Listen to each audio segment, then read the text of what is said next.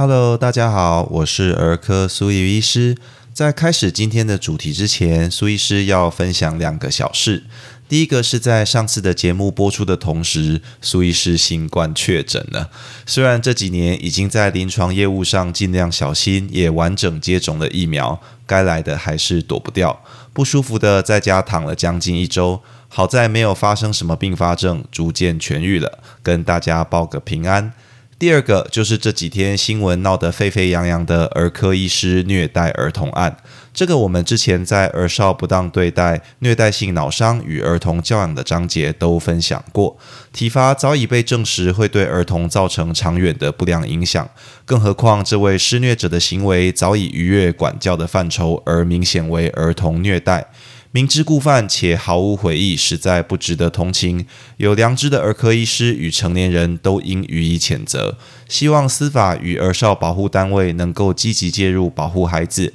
并让施虐者受到应有的处罚。回到我们今天的主题，今天的儿科怪兽日记要分享的是无症状新生儿感染风险。那这个题目乍看之下有点不知道要讲些什么，其实是因为如果我把细节都放上题目，那就太长了。我们要讨论的是，有一些刚出生的宝宝看起来健康，没有症状，但考虑到妈妈的状况与生产过程，这些孩子有比较高的感染风险，会建议在医院密切观察，甚至考虑进行有限度的检查，例如血液检验或使用经验性抗生素。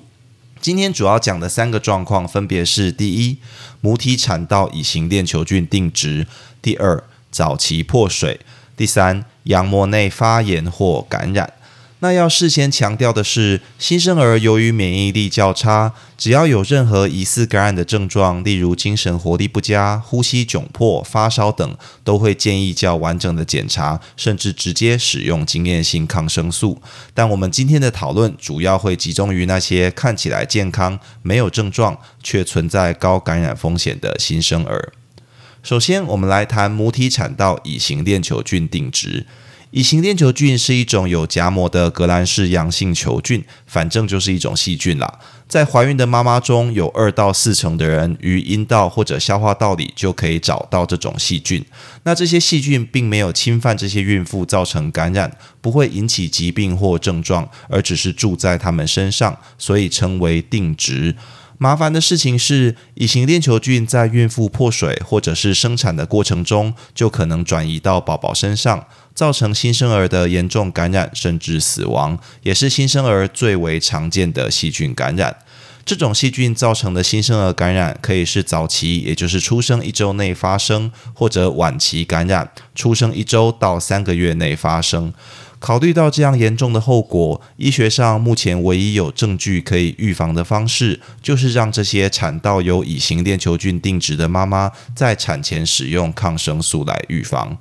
首先，怀孕三十六周以上的孕妇都建议进行产道的膜片培养，确认是否有乙型链球菌定植。我想很多有怀孕经验的妈妈应该都有啊做过这个检查。例外是，如果在怀孕产检中曾经发现尿液中有乙型链球菌，或者是之前的生产经历孩子有过乙型链球菌感染，那就不需要做，要直接当做有乙型链球菌定植。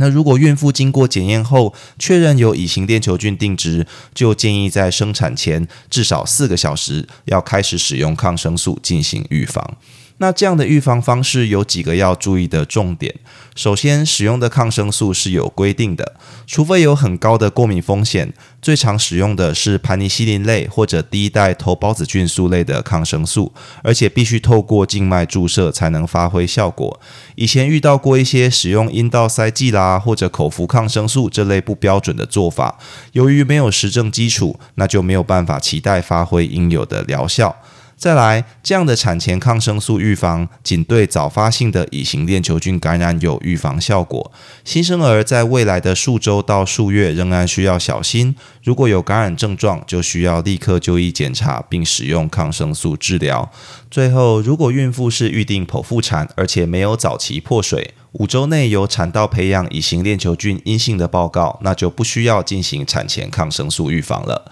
从文献上来看，开始执行这样的产前抗生素预防后，新生儿早发性的乙型链球菌感染有了明显的下降。但如果妈妈有产道乙型链球菌定植，却来不及打到预防抗生素，或者产程进展太迅速了，没有在生产前四小时开始施打的话，新生儿应该要怎么处置呢？目前的证据显示，把这些新生儿全部抓来打抗生素是不合理的，因为这些新生儿大多数其实并没有受到感染。较为推荐的做法是密切观察这些新生儿，并且透过是否有早产、有没有早期破水这些来评估受到感染的风险，再根据风险的高低进行不同的处置。例如有限度的检查，像血液检验，或者在高风险个案直接使用经验性抗生素。这目前也是除了黄疸外最常见新生儿住院的理由。那第二个我们要来谈的是早期破水。所谓早期破水，讲的是在孕妇开始宫缩，也就是正式进入产程前就先发生的破水。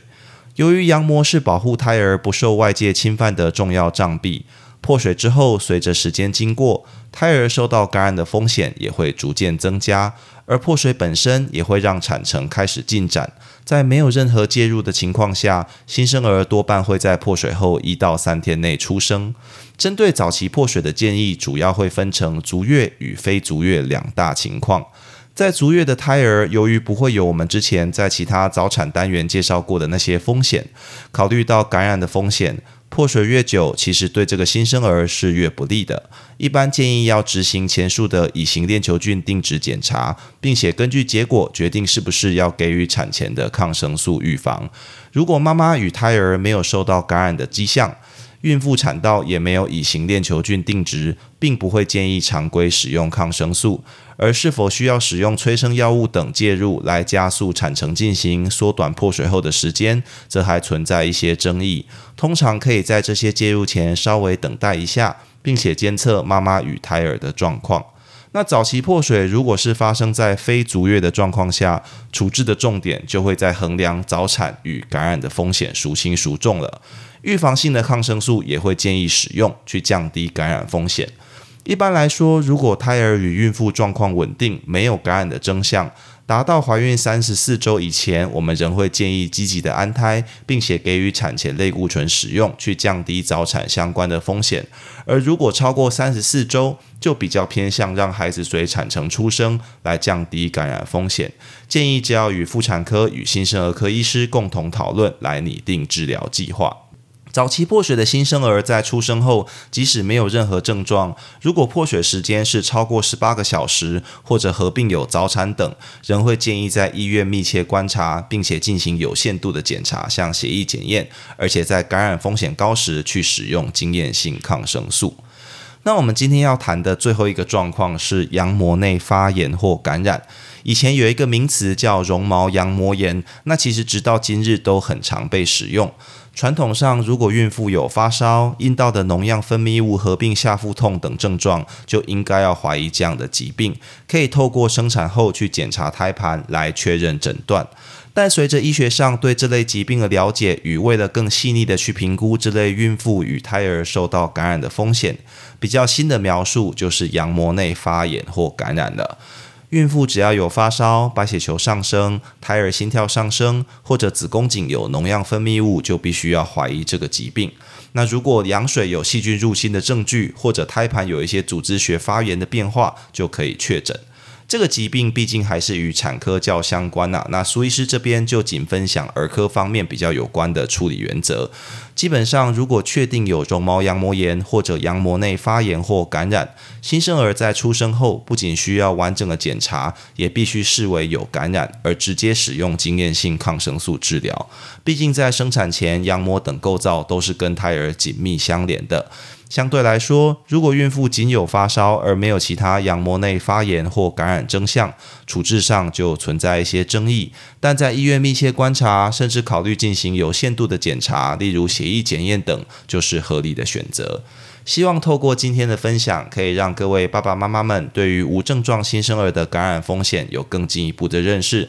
在迎接新的家庭成员同时，能够与妇产科及新生儿科医师配合，让孩子可以健康长大哦。以上就是今天的全部内容。如果你喜欢本频道，欢迎按下关注、订阅，并且分享给你周遭的亲朋好友，这样就能收到本频道的最新通知，也让苏医师有动力提供大家更优质的内容喽。也欢迎各位听众到 Apple Podcast 留下你对频道的看法，或寄 email 到频道信箱，提供您宝贵的意见哦。我是苏玉医师，我们下次见。